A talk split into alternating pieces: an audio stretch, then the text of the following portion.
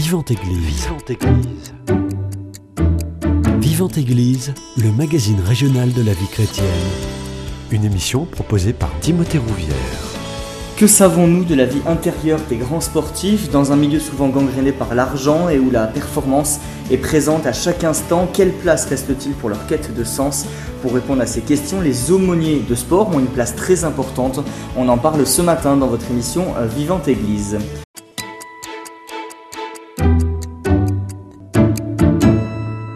Et pour en parler, j'ai le plaisir de recevoir Joël Thibault. Bonjour à vous. Bonjour. Vous êtes aumônier du sport, pasteur de l'église protestante évangélique et auteur du livre L'aumônier des champions, publié aux éditions du Cerf. Merci déjà d'avoir accepté mon invitation. On l'a dit en introduction, vous êtes aumônier du sport. Qu'est-ce qui se cache derrière ce mot aumônier du sport? Alors un aumônier, c'est comme euh, du sport, c'est comme un aumônier des hôpitaux, des, prisons ou même des, armées, euh, à la différence que ce sont euh, des lieux fermés. Le sport reste un milieu ouvert, mais les contraintes professionnelles font que les, sportifs vivent comme dans un milieu fermé, puisque ils sont contraints par des, déplacements, des, des mises au vert, ils sont en permanence dans, soit dans des avions, soit dans des hôtels et euh, ils n'ont pas tout à fait une vie normale comme tout le monde. Et ils peuvent avoir besoin euh, d'un soutien euh, moral, émotionnel et spirituel. Et aussi de poser des questions d'ordre existentiel. Et, et, donc là les, les, aumôniers sont des personnes compétentes pour ça. Et c'est beaucoup plus développé dans la culture anglo-saxonne mmh. voire latine que, que nous quand même en, en France euh, par exemple, en Espagne, on va intégrer ça, où il n'est pas rare qu'on demande à, un prêtre de venir faire une prière de bénédiction dans un club ou dans une équipe. Euh, et en France, euh, ces choses-là sont plus tabous, mais aussi en lien avec notre laïcité, où on doit respecter la liberté de croyance et de non-croyance de, de, chacun, et on ne doit pas imposer quelque chose. Et c'est vraiment dans cet état d'esprit-là qu'est conçue l'aumônerie du sport, une aumônerie qui est faite pour tous, et qui se veut euh, de rechercher le bien-être holistique de la personne. Donc c'est aussi euh, être une oreille attentive pour les sportifs, quelle que soit euh, leur croyance ou non-croyance. Vous le disiez, c'est peu développé en France. Ça se compte combien en nombre, le nombre d'aumôniers de sport en France justement? Alors, le nombre est un peu croissant puisqu'on en forme avec notre association Holistic Sport qui est membre de la Fédération protestante de France. On a des gens qui sont formés mais qui n'ont pas euh, de club ou d'accréditation, qui sont en attente. Euh, donc actuellement, euh, nous avons cinq personnes de notre association qui sont en attente de leur accréditation pour les Jeux olympiques ou paralympiques avec la Fédération protestante qui a recruté 36 potentiels aumôniers qui se tiendront au village olympique ou paralympique. Mais nous attendons encore euh, des instances sportives françaises, combien il y aura d'accréditation. Et puis, extraordinaire pour Toulouse, vous ne le savez peut-être pas, un aumônier euh, du sport, un aumônier protestant, euh, et aussi euh, un forme d'aumônier catholique, mais plus historique, dans le club de rugby euh, à 13. Et, et donc ça, c'est une grande nouveauté depuis deux ans dans ce, dans ce club. Et puis, c'est le deuxième club français de rugby a accepté un, un, aumônier. Il y a eu un test aussi dans le Béarn, si je ne me trompe pas, à Pau, où un des membres de Holistic Sport a, a participé à un, test d'aumônerie. Mm. Euh, voilà dans, dans, dans, son club mais ça a créé des, des tensions euh, sans tout dévoiler donc ce n'est pas toujours euh, bien vu mais beaucoup comme le club à Toulouse euh, sont prêts à, à en parler peut-être ils seraient heureux de, de, de, vous rencontrer parler sur sur ça. Et, euh, et dans des grands événements sportifs, on a eu les mondiaux para-athlétiques euh, à Charletti, au stade Charletti à, à, Paris, où euh, les organisateurs français ont accepté qu'on puisse mettre en place une aumônerie multi-foi, euh, avec une aumônerie musulmane, une aumônerie catholique et protestante, et aussi un espace pour accueillir les bouddhistes ou autres religions s'il y avait besoin, et un espace de recueillement, de calme pour les sportifs qui des fois sont euh, toujours hyper sollicités et des fois et même souvent sont deux voire trois par chambre mais n'ont plus trop de moments d'intimité. Donc on a mis ça à leur disposition et le comité d'organisation de ces mondiaux a fait un super travail en mettant des, salles dans les hôtels à, disposition euh, gratuitement. Et donc c'était une super expérience. C'est le premier événement majeur en France qui accueille un service d'aumônerie en dehors des Jeux Olympiques, qui est une obligation du cahier des charges. Là, ils n'avaient pas d'obligation, mais parce qu'il y a tout ce travail de fond qui fait euh, depuis des années, le fait que je sois accrédité dans des grandes compétitions internationales euh, dans, le, dans le handisport, on fait que ça a ouvert cette, euh, cette mmh. porte. Comment justement cette idée de devenir aumônier du sport, elle vous est venue? Vous devez être un grand passionné avant tout. Alors, je l'étais beaucoup plus avant que, que maintenant, peut-être l'âge, la sagesse. Mais je reste quand même un passionné de, de sport. J'ai une plus grande passion maintenant pour suivre mes propres enfants qui, qui, qui pratiquent. Euh, et puis, bah, moi, oui, je suis tombé dedans quand j'étais petit. J'ai démarré en, en club euh, à, à, 8 ans. Même ça pouvait être tard, j'avais des copains qui avaient déjà commencé à 6 ans. Et puis, j'ai toujours eu une vie de club jusqu'à jusqu'à aujourd'hui. Il y a eu juste pendant deux ans, euh, un peu moins de deux ans, où j'ai arrêté définitivement. Euh, le sport de compétition parce qu'il était devenu mon Dieu, ma religion, ma raison d'être et qu'il avait une emprise sur moi, sur mon caractère, sur ma vie, sur ma vision du monde. Et puis en plus, j'avais vécu un, échec, un traumatisme dans ma vie, dans ma relation paternelle, qui a fait que ça, ce que j'explique dans le livre, ça, ça a créé un dysfonctionnement et une entrée dans une prison mentale pour ma part.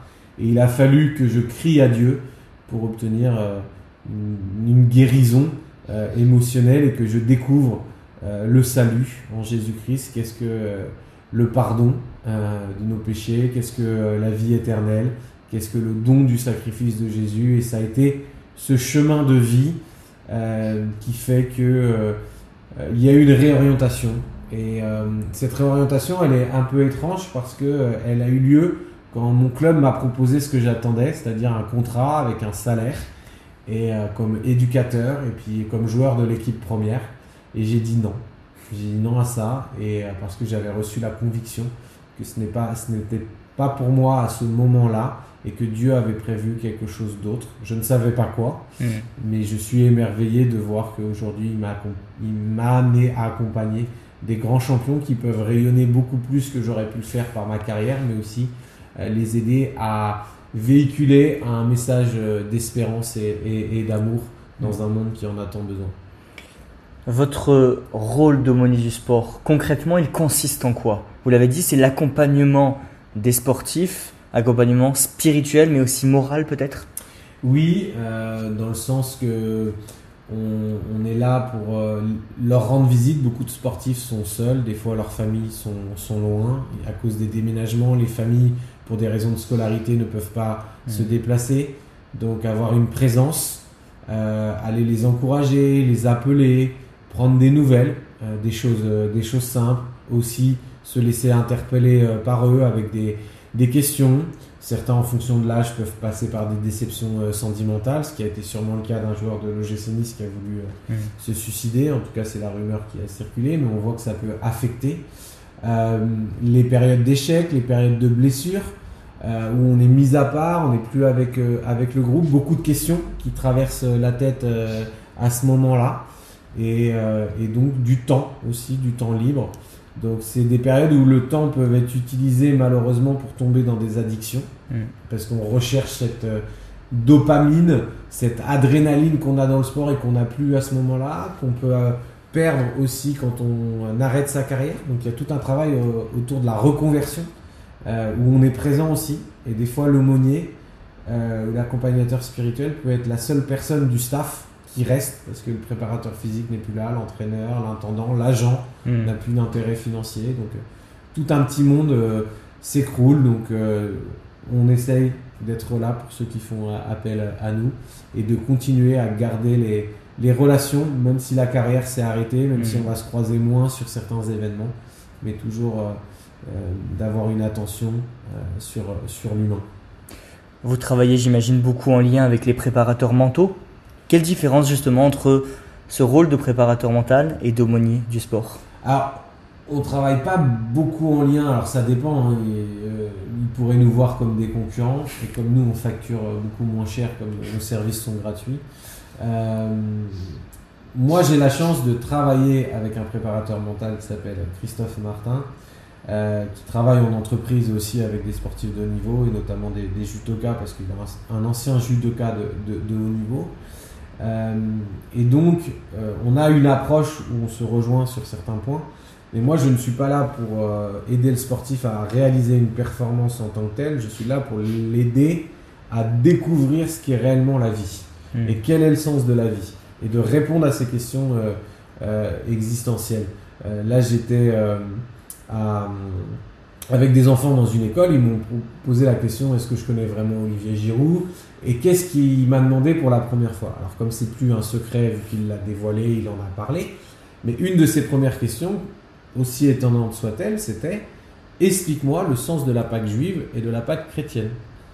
Euh, donc on a étudié la, Bible hmm. sur cette question qui est centrale dans le christianisme. S'il n'y a pas la Pâque, le christianisme n'existe pas. Si Jésus n'est pas mort à la croix, il n'est pas ressuscité, alors notre foi est, vaine. Donc c'est central et, ça, ça pose des questions à beaucoup de sportifs.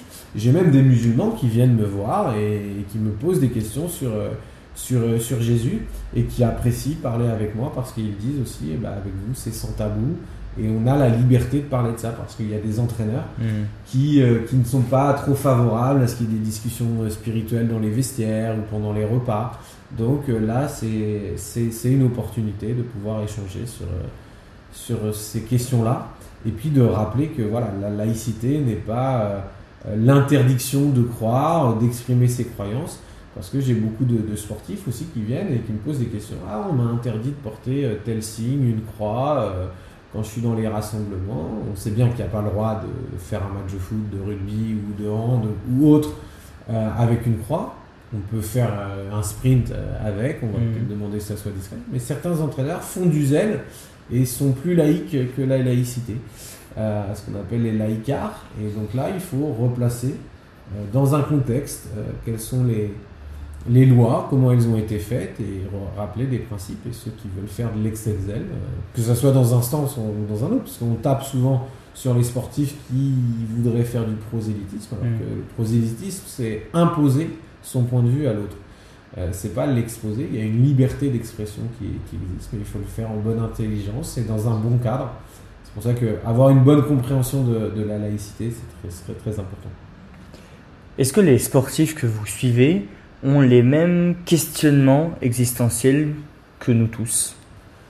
Ah bah oui, euh, et je dirais qu'ils peuvent les avoir peut-être. Alors, à la fois plutôt, ils vivent une intensité de vie dans leur carrière qu'une personne lambda va vivre euh, pendant 40-50 ans et va, va peut-être vivre euh, sur une période de 40 ans ce qu'un sportif va vivre sur 5 ans, hmm. ou même pas c'est une telle intensité face à l'échec, face à la critique, face euh, à la perte d'emploi, euh, voilà, la blessure.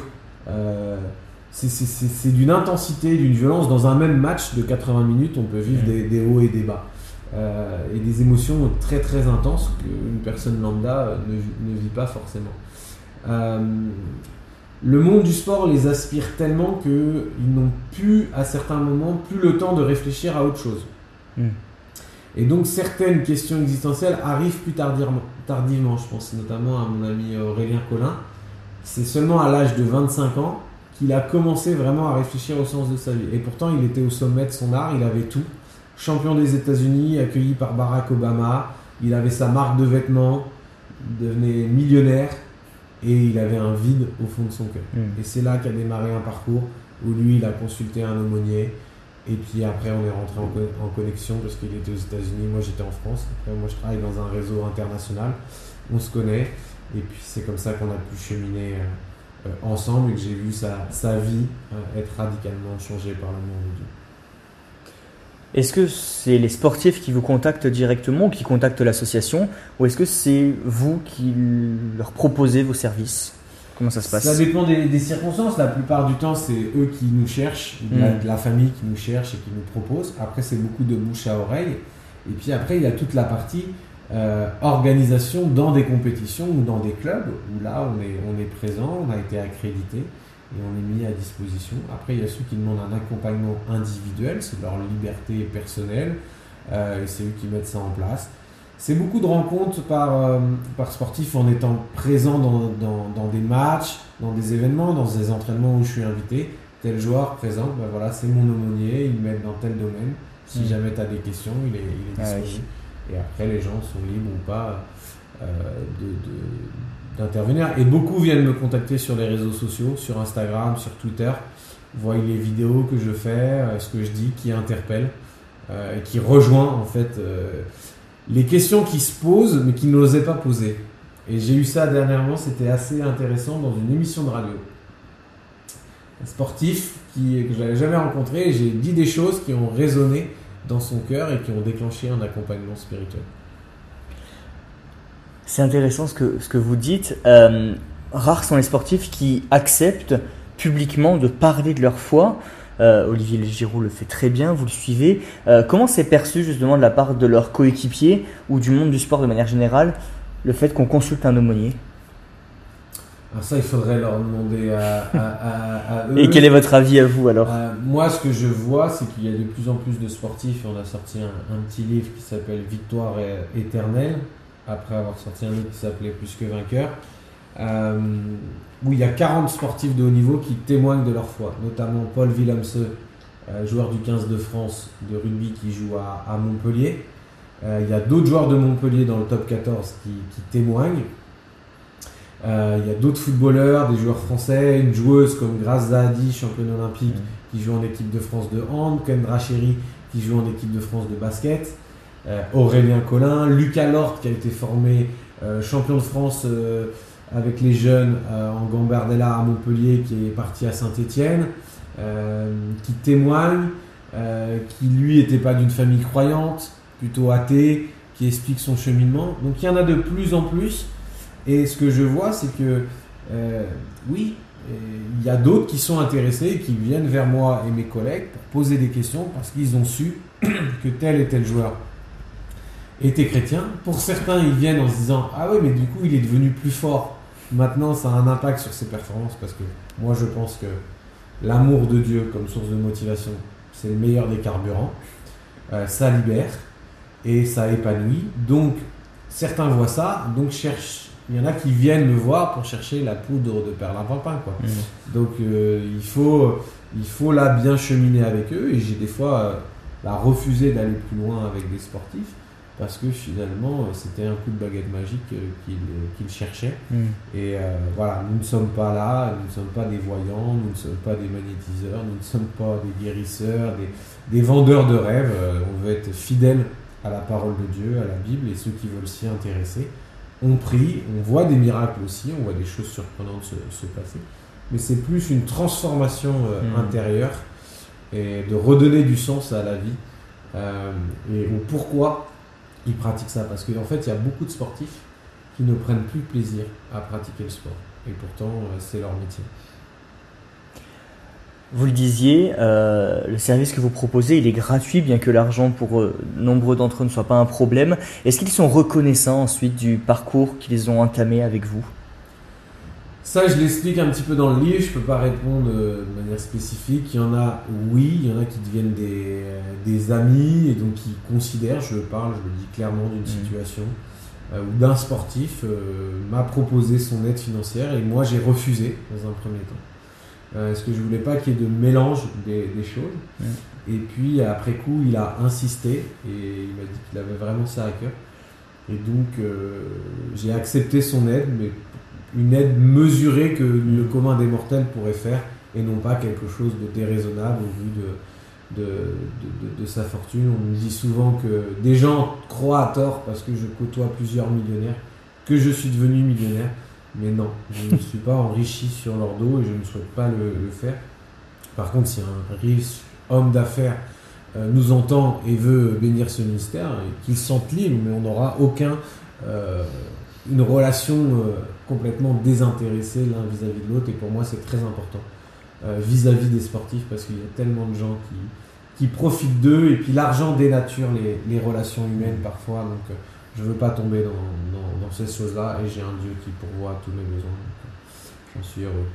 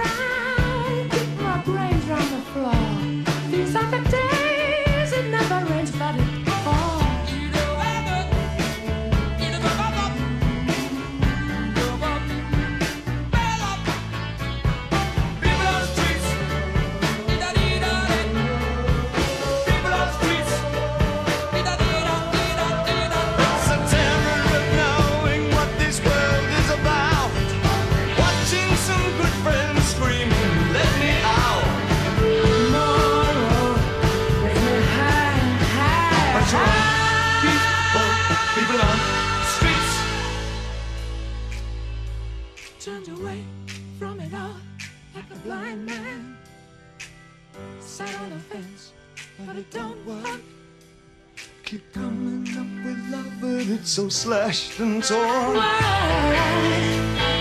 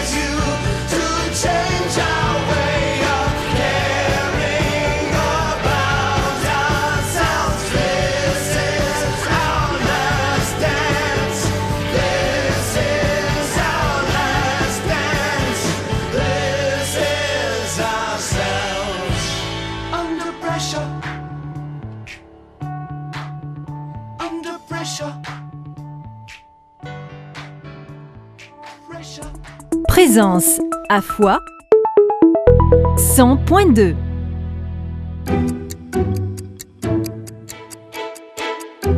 Vivante Église, Timothée Rouvière. Vous êtes aussi et surtout pasteur de l'église protestante évangélique. Euh, comment justement vous arrivez à gérer votre emploi du temps? Parce que euh, être aumônier de sport, entre les compétitions, mm. les déplacements, euh, ça prend aussi beaucoup de temps.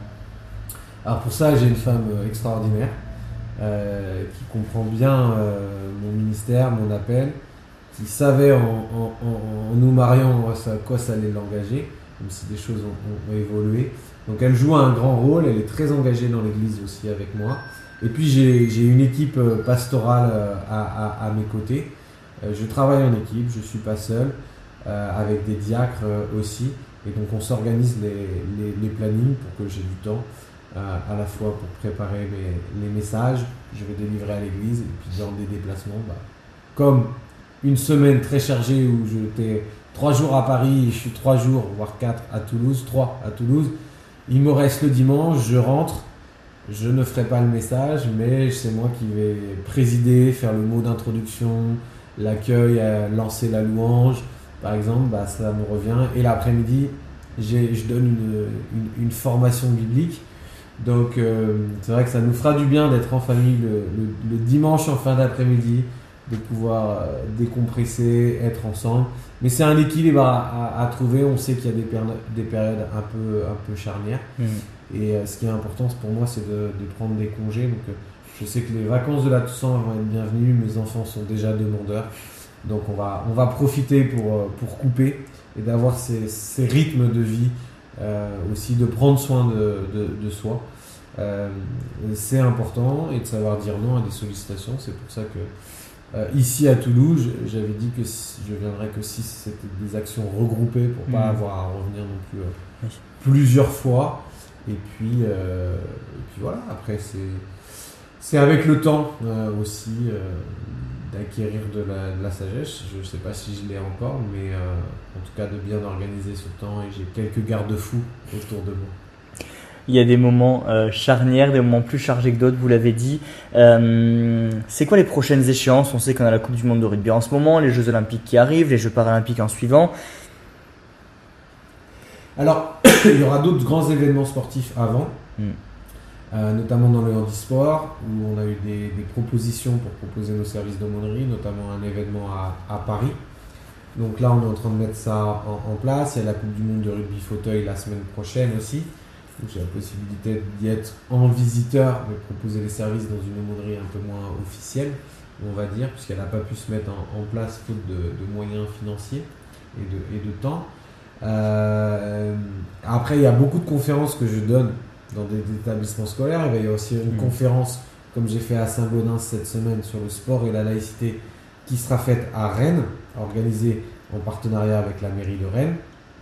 Donc c'est beaucoup de sensibilisation, de visite dans les établissements euh, scolaires, collège, lycée notamment, et une grande découverte ici à Toulouse, où une école primaire m'a accueilli, et très bien accueilli. C'était un, un très bon moment. Et puis, puis garder du temps pour, pour les sportifs, euh, bien sûr, beaucoup de visioconférences aussi. Et de préparation euh, biblique pour les, les, mettre dans les meilleures conditions mmh. euh, pour qu'ils arrivent en paix pour ce grand, ces grands événements, notamment cet été et, et, en septembre. voilà, après des projets de ressources, là on vient de sortir une vidéo témoignage des coulisses de la, de la carrière de Paul Willemse qui se livre comme il ne s'est jamais livré dans aucun média. On a appelé ça à cœur ouvert. Et nous partage euh, les tensions euh, en lui, dans sa carrière, sa vie de famille. Et puis, euh, ouais, c'est un vrai. il en est ému jusqu'aux larmes. Donc, j'invite les, auditeurs à découvrir sur la chaîne Plus que Sportif, sur la chaîne YouTube, mm. et sur le site Plus que Sportif, cette magnifique vidéo qui va certainement détonner dans le monde du, rugby des ateliers de sensibilisation avec une école primaire euh, notamment euh, du côté de Toulouse. Comment ça s'est passé justement? Racontez-nous. Est-ce que les, jeunes enfants ont eu des questions pertinentes? Qu'est-ce qui est remonté? Oui, ils ont des questions euh, intéressantes, intrigantes des fois aussi. Alors, euh, certains peuvent avoir des questions autour de la, victoire. Est-ce que Dieu va nous aider à, gagner? Euh, Finalement, qu'est-ce que cherchent les sportifs? Quoi Un peu les mêmes questions aussi que vous avez, posées? Et puis, euh, j'ai trouvé que c'était des, des, beaux moments déjà de voir les, difficultés que eux-mêmes peuvent déjà rencontrer dans la confiance en eux, dans, dans, les paroles médisantes qui peuvent être dites. Donc de revenir là-dessus et de remettre l'évangile au cœur de cette problématique euh, pour pouvoir avancer. Euh, et donc, euh, je leur ai parlé la règle, de la règle d'honneur de Jésus faites aux autres ce que vous voudriez qu'ils fassent pour, pour vous. donc, ce principe d'un amour actif. Mm. Voilà un petit peu ce qu'on a, ce qu'on a partagé avec eux. On a souvent le sentiment que les sportifs de haut niveau sont des êtres invincibles. C'est important de rappeler que c'est avant tout des hommes. Et des femmes, et des femmes. S'il y en a encore. Mm. Euh, oui, euh, des êtres humains. J'aime beaucoup Michael Phelps, qui est recordman de médailles euh, olympiques en natation et toute compétition confondue, il me semble, qui dit euh, Nous ne sommes pas des demi-dieux, nous sommes des êtres humains. Et ça, je pense qu'on l'avait perdu de, de vue. Euh, sûrement le foot l'a perdu de vue. C'est peut-être le seul sport encore au monde Mm. qui a perdu de vue euh, cela. Euh, même j'étais surpris de voir dernièrement euh, l'équipe de France de basket qui a des grandes stars qui sont NBA aller à Orthez ou à Pau dans les rues, être au contact euh, des, des gens, euh, de voir que l'équipe de rugby est un peu, un peu pareil aussi, de retrouver cette humanité, de, de, de, de sortir de, de leur bulle où ils sont coupés du monde. Je crois que ça n'aide personne. Et donc, je pense que c'est important de revenir à- aux valeurs fondamentales du sport, de la fraternité, du partage avec le public plutôt que de snober les, les, les gens. Il faut que nous, public, on ait un regard de bienveillance sur les sportifs parce qu'on les juge beaucoup sur la performance aussi. Effectivement, euh, souvent il, il est pas rare que tout à chacun on puisse dire ah bah au prix où il est payé, euh, raté On l'a tous entendu, ça. euh, on l'a tous dit dans des moments où on était frustré parce que c'était notre club ou voilà ou de dire la chèvre. Alors ce qui est impressionnant c'est qu'aujourd'hui la chèvre c'est devenu euh, the goat, c'est le summum. Donc c'est enfin, voilà, dans le langage les choses changent de génération en génération. Mais oui, je pense que il faut réaliser que ces sportifs euh, Ils sont comme vous quand vous vous levez le matin pour aller au travail, bah, peut-être que vous avez appris le deuil de votre grand-mère, d'un proche, que euh, vous avez vu la facture d'électricité qui a grimpé et vous allez dire comment je vais la payer. Bah, Il y a des sportifs qui sont aussi en train de se dire comment je vais payer certaines factures. Tout le monde n'est pas millionnaire, ils doivent gérer des problèmes du quotidien, leur femme qui est malheureuse parce qu'ils ont déménagé euh, dix fois en trois ans, euh, et que c'est compliqué, euh, un enfant qui peut être malade, et que oui, à un moment donné, c'est pas un robot, c'est pas une machine. Il est qu'un homme et ça peut lui arriver de rater un match. Et il n'a pas besoin de se faire insulter de tous les mots ou de dire Ah, il faut que tu mouilles le maillot, comme s'il ne savait pas qu'il devait mouiller le maillot. Donc, euh, donc voilà, oui, un peu plus d'humanité et de fraternité euh, les uns envers les autres ne ferait pas de mal. Mais bon, ça, c'est revenir à un des fondements de- fondamentaux de notre société c'est aimez-vous les uns les autres. On a oublié qu'il l'avait dit et donc on se tourne pas trop vers lui, malheureusement. Est-ce que la foi ne passe pas souvent au second plan quand on est sportif de haut niveau, quand on voit euh, la notoriété, l'argent, la gloire? C'est votre rôle aussi de, replacer le Seigneur au centre? Bah, pour ceux qui veulent des vrais conseils, qui veulent parler en vérité et en transparence, en général, les sportifs qui durent avec moi, ils savent que je vais pas être mielleux avec eux, je vais parler vrai. Euh, oui, à un moment donné, euh, il y a des garde-fous à mettre quand certains deviennent peut-être euh, trop bling-bling, euh, commencent à, à, à peut-être jouer avec le feu Mm. dans, dans leur vie, parce que c'est une vie de tentation, hein, il y a beaucoup de sollicitations. Et on peut passer à côté de l'essentiel quand on roule aussi, c'est le propre de, de tout à chacun, bah, on peut délaisser Dieu, on peut délaisser sa vie de prière, on peut dé- délaisser la, la lecture de la Bible, alors que c'est la parole de vie en fait, c'est censé nous communiquer la vie euh, et nous aider, et on appréhenderait beaucoup mieux certaines situations.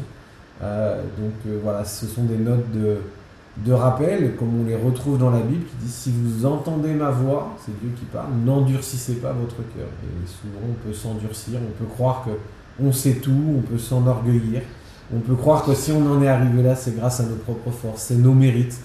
Mais qu'on soit croyant, qu'on soit chrétien ou non, tout don parfait vient de Dieu.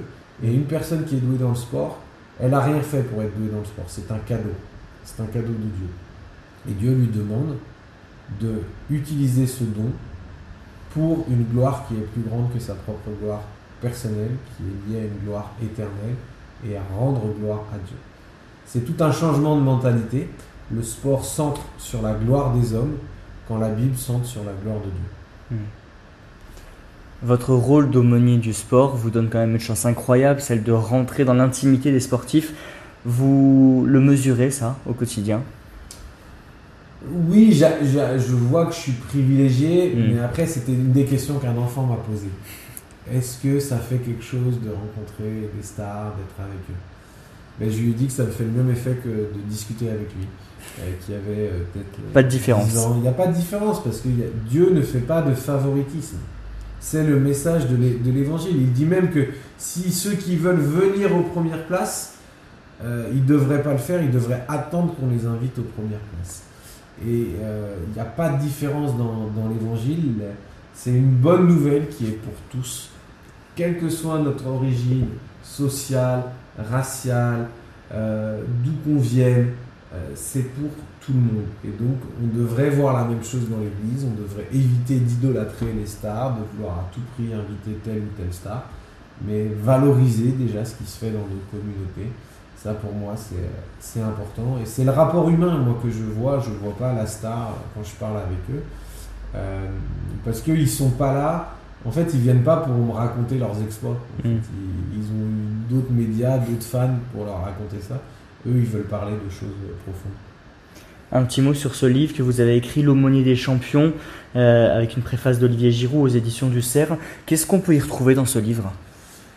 Alors, on y retrouve mon parcours de vie, mon témoignage, comment je suis venu au sport, mais aussi comment je suis venu à la, foi, euh, comment a débarré cette vocation euh, d'aumônier, un petit peu un historique de l'aumônerie du, sport, la notion de sport et laïcité, le défi pour Paris 2024 pour les Jeux d'accueillir un service d'aumônerie, euh, la souffrance et la douleur des sportifs, mmh. aussi un, il y a tout un chapitre sur la face obscure du sport, tout un chapitre aussi sur les, les, tensions géopolitiques euh, sur la question du, port du voile, par exemple, sur la, censure du bandeau 100% Jésus de, Neymar, toutes ces questions un petit peu où j'essaye d'apporter un, regard historique, un peu sociologique et spirituel là-dessus. Euh, ma rencontre avec Olivier Giroud, ma rencontre avec Aurélien Collin, avec David Dalcibial, avec euh, un joueur passé, plusieurs joueurs passés par le FC Nantes que j'ai accompagné au baptême, m'ont donné l'autorisation de partager leur histoire. Euh, une immersion en coulisses jusqu'à rebondir sur l'affaire Paul Pogba mm. avec des choses occultes et aussi d'expliquer que j'ai eu à travailler sur ces situations-là, euh, montrer que voilà, Jésus délivre de ces personnes qui peuvent être sous emprise et que son amour est plus puissant que, que, la haine qui peut être diffusée. Donc c'est aussi un message d'espérance, montrer la, la, la, tristesse, la solitude, les addictions qu'il peut y avoir chez le mm. sportif et justement ce besoin de découvrir euh, autre chose que le sport et quelque chose de plus grand euh, que, la Bible peut, offrir. Une dernière question, si vous aviez un message à faire passer, ce serait lequel? Bah, Aimez-vous les uns les autres et aimez Dieu de tout votre cœur, de tout votre être. Et si vous appliquez ces deux commandements, bah, vous pouvez faire tout dans votre vie euh, et pratiquer le sport sans, sans réserve, mais en ayant ces principes-là en tête. Merci beaucoup Joël Thibault. Merci à vous. Cette émission est disponible sur CD. Commandez-la en téléphonant au 05 62 48 63 00 05 62 48 63 00 ou par mail à contact@radioprésence.com.